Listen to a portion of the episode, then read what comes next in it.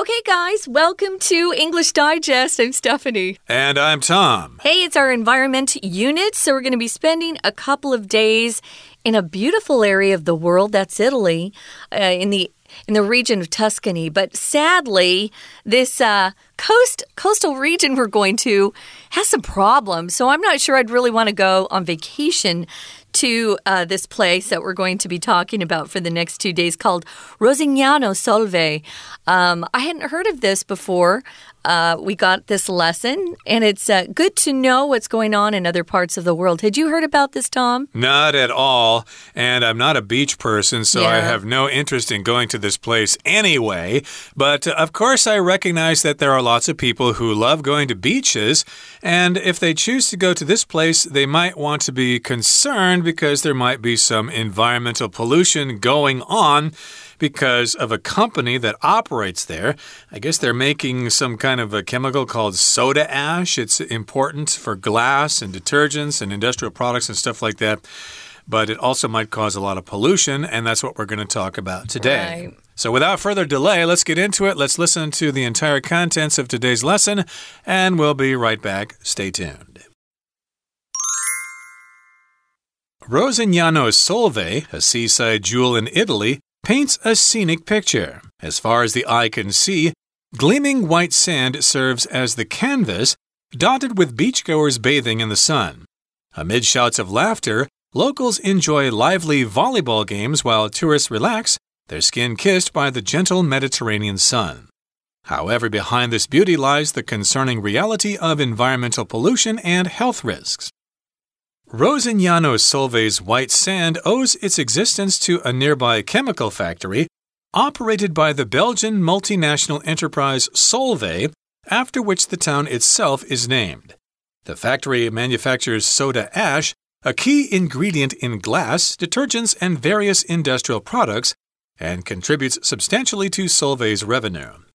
The Solvay process, in which limestone is broken down with cooling seawater, produces soda ash, but also results in a huge amount of solid waste.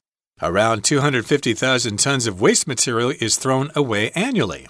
This waste, mixed with wastewater and released a mere 200 meters from the beach, creates the uniquely dazzling sand that characterizes the area. The factory's waste, with an alarming mercury accumulation estimated at 500 tons since 1917, has created chaos for the local seabed ecology.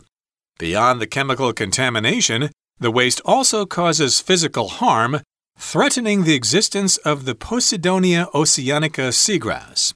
The seagrass supports a diverse array of marine organisms by creating organic matter and providing a habitat. However, Solvay's waste blankets the seagrass, depriving this vital component in the Mediterranean food chain of sunlight. Consequently, the once thriving seabed now lies barren which disturbs the natural balance of the region's marine life. Okay, guys, let's dive in.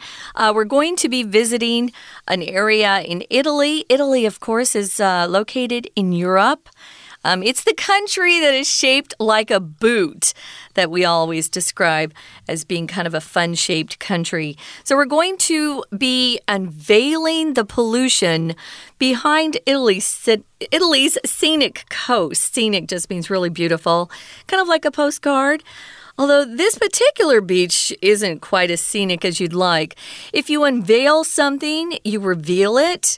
Something's been hidden or is unknown. And if you unveil it, you're letting people know about it. Um, maybe you are working on a big painting and you keep it covered so no one can see it until you're finished. And when you finish, you can unveil it for your family and friends to see. Right, a veil, of course, is a piece of cloth that covers something, usually the bride at a wedding, and then the veil is removed. And here, of course, we're revealing or unveiling the pollution behind this scenic coast in Italy. Mm -hmm. It's mm-hmm. scenic, of course, it's attractive to look at. And we begin by talking about this place called Rosignano Solvay. It's a seaside jewel in Italy. It paints a scenic picture. It's not really a jewel like an emerald or a ruby or something like that. It's just something that's valuable, and people consider it quite precious, and they uh, really like to go go there and look at it and have fun there. And of course, it's quite scenic, so it paints a scenic picture. Uh, it's not really an artist, but we're just describing this place as being very scenic. Uh, that reminds me of a recording I did about 10 years ago. And uh, one of the lines said something about Taiwan being the jewel of China. So, really? yeah. So, Taiwan is described as being a jewel because it's beautiful. So, we're looking at a seaside jewel in Italy. So, as far as the eye can see, you are going to be looking at gleaming white sand, and that serves as the canvas and it's dotted with beachgoers bathing in the sun. Actually, I saw a video about this and nobody was on the beach. In mm. fact, they actually taped off the beach. Oh, no. Um, they don't want people in the water, it's not uh, very safe, to say the least. If something's gleaming, guys, we use this when something's really shining brightly. Um, I remember growing up, we used to, of course, have chores on Saturday, especially, and I would. Uh, clean the windows until they were gleaming. Uh, they were kind of bright and sparkly. So, this white sand is described as being gleaming. And if it's a canvas, you're talking about that piece of heavy uh, material, which is also a type of canvas, that painters use to paint on. So, uh, not uh, watercolors per se, but the oil painting that is done is usually done on a canvas. Right. And of course, this word gleaming reminds me of the American national anthem. Uh, let's see, what's the line? What so proudly we hailed at the twilight's last gleaming, which means the last light of the day mm -hmm. before the sun sets. So here, of course, you can see the white sand gleaming in the sun. It's glowing, it's reflecting a lot of sunlight and it's dotted with beachgoers bathing in the sun. So we've got beachgoers, people who like going to the beach, and they're bathing in the sun. They're not really in the water. Uh, they are just basically there to get suntans. Of course, Italians like that. They like to have nice dark skin, so oh, they yeah. look really sexy and they love stuff that. like that. Yeah. Amid shouts of laughter, locals enjoy lively volleyball games while tourists relax, their skin kissed by the gentle Mediterranean sun. So these are some examples of what's going on at this beach. We've got shouts of laughter. Kids having great fun playing in the water, maybe playing frisbee. Some people are enjoying lively volleyball games. Yes, indeed, lots of people like to play beach volleyball mm -hmm. at the mm-hmm. beach. I've never played it myself. Oh, really? Oh, I'm, it's fun. I'm not really a big fan of volleyball, but mm. uh, tourists also relax there. They've gone there to have a vacation, and so they relax there in their deck chairs or whatever, and their skin will be kissed by the gentle Mediterranean sun. So, yes, indeed, they're there to get a suntan, so their skin is kissed, which means it's being exposed to the sun, and they're doing that on purpose, okay? They're doing that so that they can feel the heat and they can also get a suntan. Oh, yeah. This sounds really fun. Actually, uh, Italy is very popular for a lot of Europeans, especially if you live in uh, England or some of the northern countries where, where they don't have much sun. Uh, I was listening to a British program yesterday, and they were laughing about how they had one day of summer. Oh, no. Um, actually, they have a couple more days than that that are warm if you go to England for a while, but you'll see it's not quite as sunny as places like Italy. But when I was in Italy, I was quite hot, so be prepared. Uh, their summers are very sunny and they're also warm. And that's why people like to get away to the, the sea, get away to the beach. They want to go swimming and cool off a little bit. So their sun or their skin is kissed by the gentle Mediterranean sun. I wouldn't say it's gentle. Mm. I think it can be quite strong. Um, I remember thinking, wow, uh, it's as hot here in the summer as uh, Arizona is in the first part of summer. It's quite strong, but it's beautiful, and that's always a treat. So, if you just say your skin's being kissed by something uh, that is not human. You're just saying it's very nice and wonderful. It feels good. And unlike Asians, uh, the people over in Europe actually like tans. Mm. And they, they try to, you know, darken their skin. They think it makes them look healthier and sexier.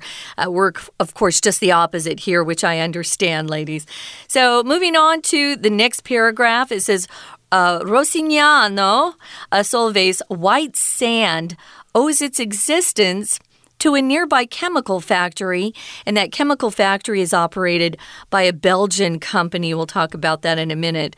So, if you owe your existence to something, it just means that's the reason why it's there. So, why do they have white sand? Because usually the beaches aren't. Uh, they don't have white sand in Italy per se. So, mm. why is it so white? Well, because of this chemical factory that is uh, located quite near the beach, and that's where their waste goes. Yes, it's a Belgian multinational enterprise and it's called Solvay, mm -hmm. after which the town itself is named. So, I, this is the first time I've heard of a town being named after a big company. There probably are lots of places like that.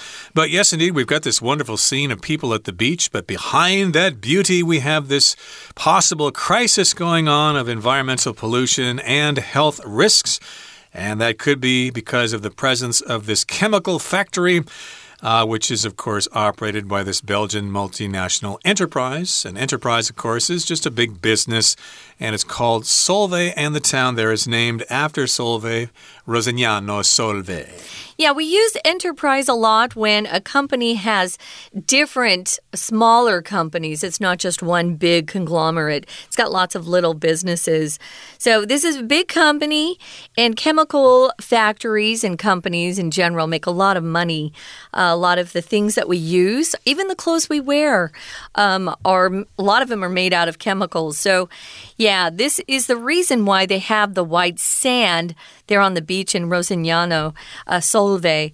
So, we're going to find out what's in this. What is this factory making or um, getting rid of that's affecting the sand? Well, this factory manufactures something called soda ash. It's a key ingredient if uh, a company is making glass, glassware, uh, detergents, the soaps um, that we use to, say, wash our dishes with, or even the detergent we use to wash our clothes in. Those are chemicals, of course. And there's also soda ash in various industrial products.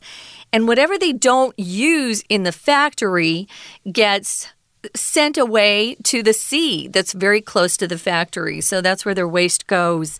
And that's contributing substantially or a lot.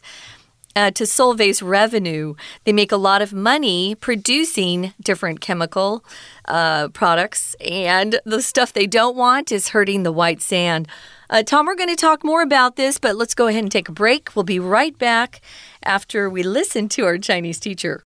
Hello everyone，我是派老师。今天讲解的是十一月二十三号，Unit Thirteen Toxic Sand Day One。好，这个单元介绍的是美景背后的生态危机。大家看到白色沙滩，应该都会觉得啧啧称奇，会觉得眼前的景象让人心旷神怡。不过，位于意大利托斯卡尼的罗西里安诺索尔维，虽然有白色沙滩。如果了解背后的成因，却会让人难以安心的欣赏美景。好，我们一起来看学习重点吧。请同学先看到第一段的第二个句子。好，我们注意到第一段总共有四个句子，前三个句子都在描述位于意大利的海滨城镇 Rosignano sova 风景如画。到了第四个句子，这里呢，我们可以看得到整篇文章的主旨。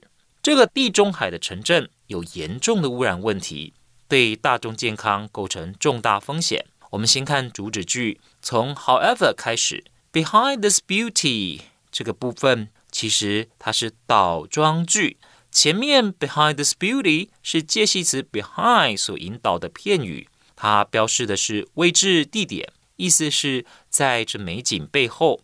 主词是 the concerning reality of。表示令人忧心的环境污染，还有健康风险。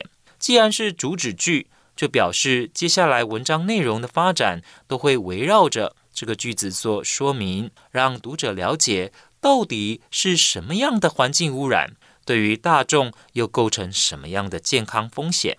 我们回过头来看第二个句子，as far as the eye can see，这边这个句子的结构比较复杂。句子的主词是 gleaming white sand，动词是 serves。这句话意思是放眼望去，亮晶晶的白沙就是画布，而 dotted 开始是在修饰前面的 canvas 画布，是关系子句 the canvas 逗点或者 started with 的省略，表示这个地方散布着。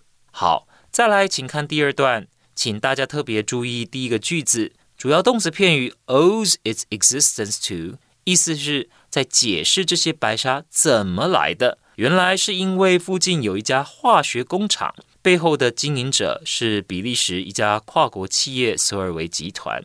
接着，请继续看逗点之后有关系代名词 which，代表的就是前面的 Solvay，因为是专有名词地名，所以关系代名词前面有逗点作为非限定修饰。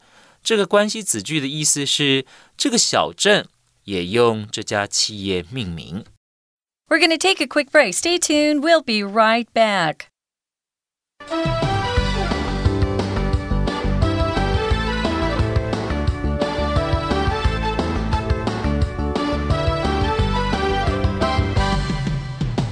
Welcome back, everybody. Let's continue with our lesson. Again, we're talking about toxic sand in Italy at this place called Rosignano Solvay. Uh, it's a seaside jewel. Lots of people like to go to the beach there, play volleyball, have fun, mm -hmm. swim in the mm-hmm. water, and stuff like that. And of course, this. Uh, sand there is white and it owes its existence. It's white because of this nearby chemical factory. Uh, which is called Solvay. And of course, the town is named after that company. And it manufactures soda ash which of course is used in glass detergents and various industrial products. Uh, soda ash, just in case you wanted to know if you're a mm -hmm. chemical student, it's mm -hmm. anhydrous sodium carbonate. Okay, so figure out how to write that yourself. But in any case, here, that's what they manufacture. And of course, because of the manufacture of that chemical, uh, the town and the company makes a lot of money. And the Solvay process, in which limestone is broken down with cooling seawater, produces soda ash, but also results in a huge amount of solid waste. So we're sort of touching on the manufacturing process here of soda ash. Uh, this process involves limestone mm -hmm. being broken down with seawater, which cools it. And then after it's cooled, you have soda ash. But in addition to the soda ash, you've got a huge amount of solid waste. Ooh, the stuff they don't want, they want to get rid of.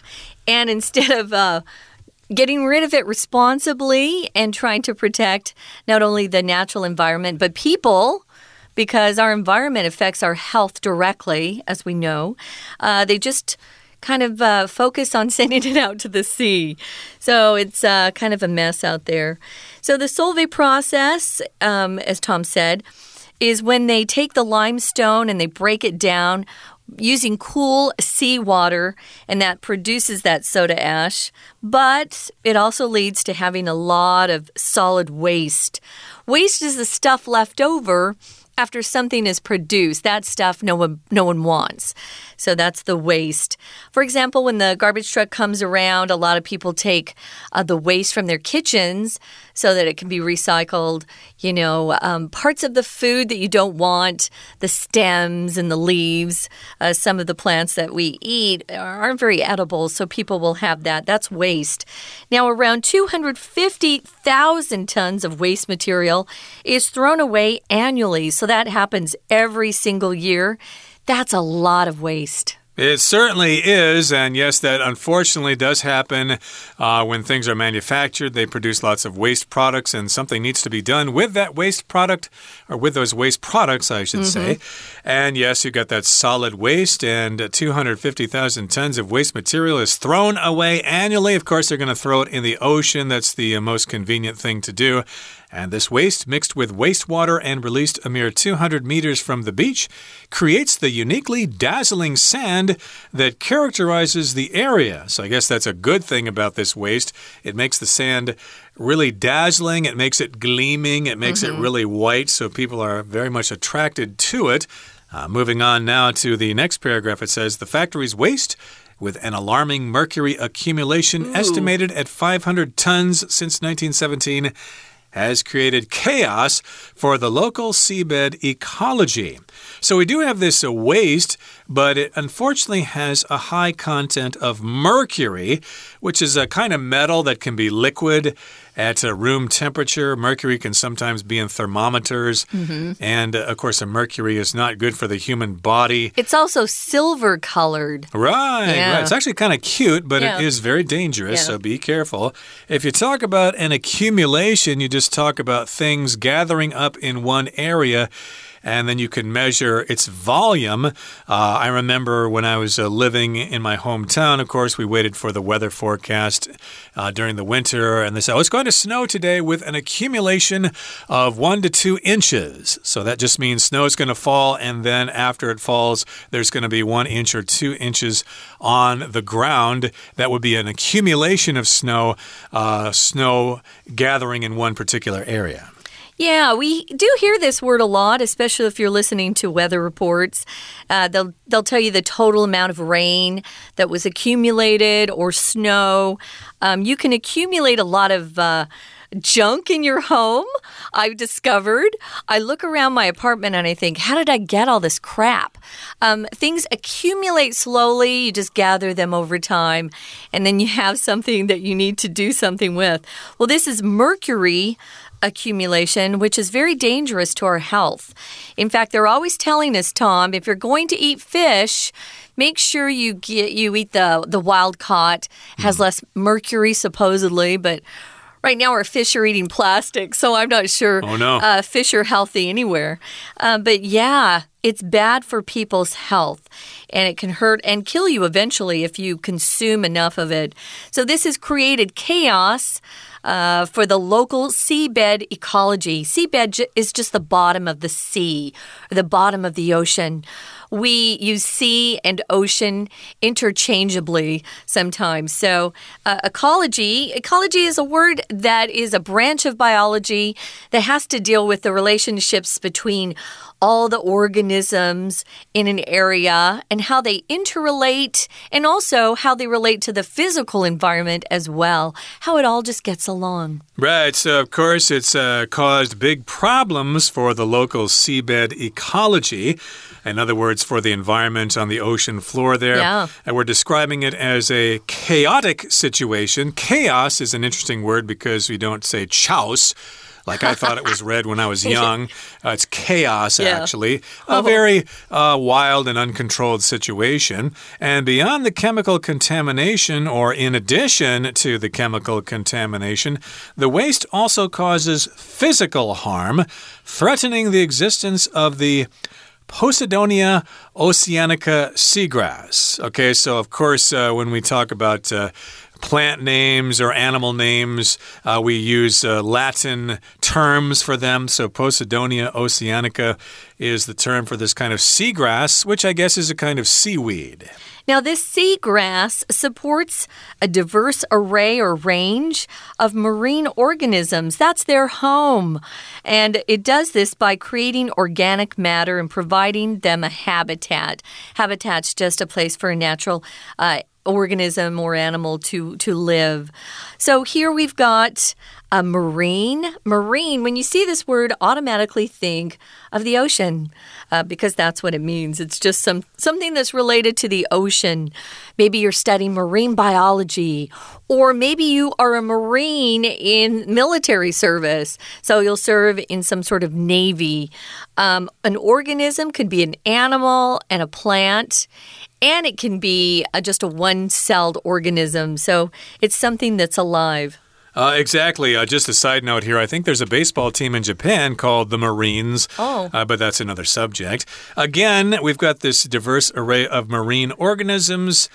And of course, the seagrass uh, helps create organic matter and provides a habitat, which is a place for uh, organisms or animals to live. However, Solvay's waste blankets the seagrass.